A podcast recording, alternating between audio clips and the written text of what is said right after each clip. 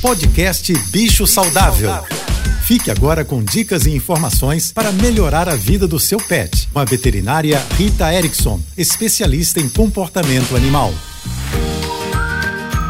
Olá, boa tarde a todos, espero que estejam bem.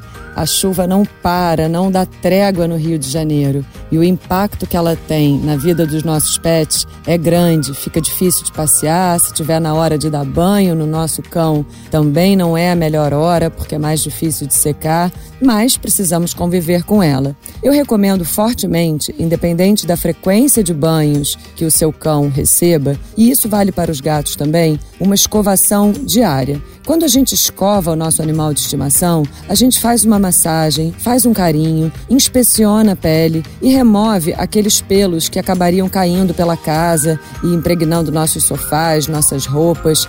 Agora, essa escovação precisa ser prazerosa. Muitas vezes, as escovas que são muito eficientes para retirar o pelo não são tão agradáveis para o animal.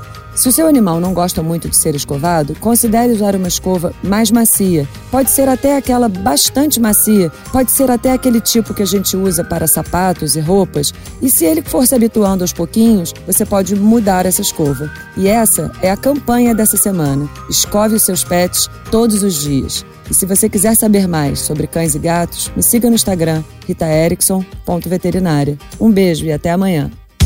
Você ouviu o podcast Bicho Saudável.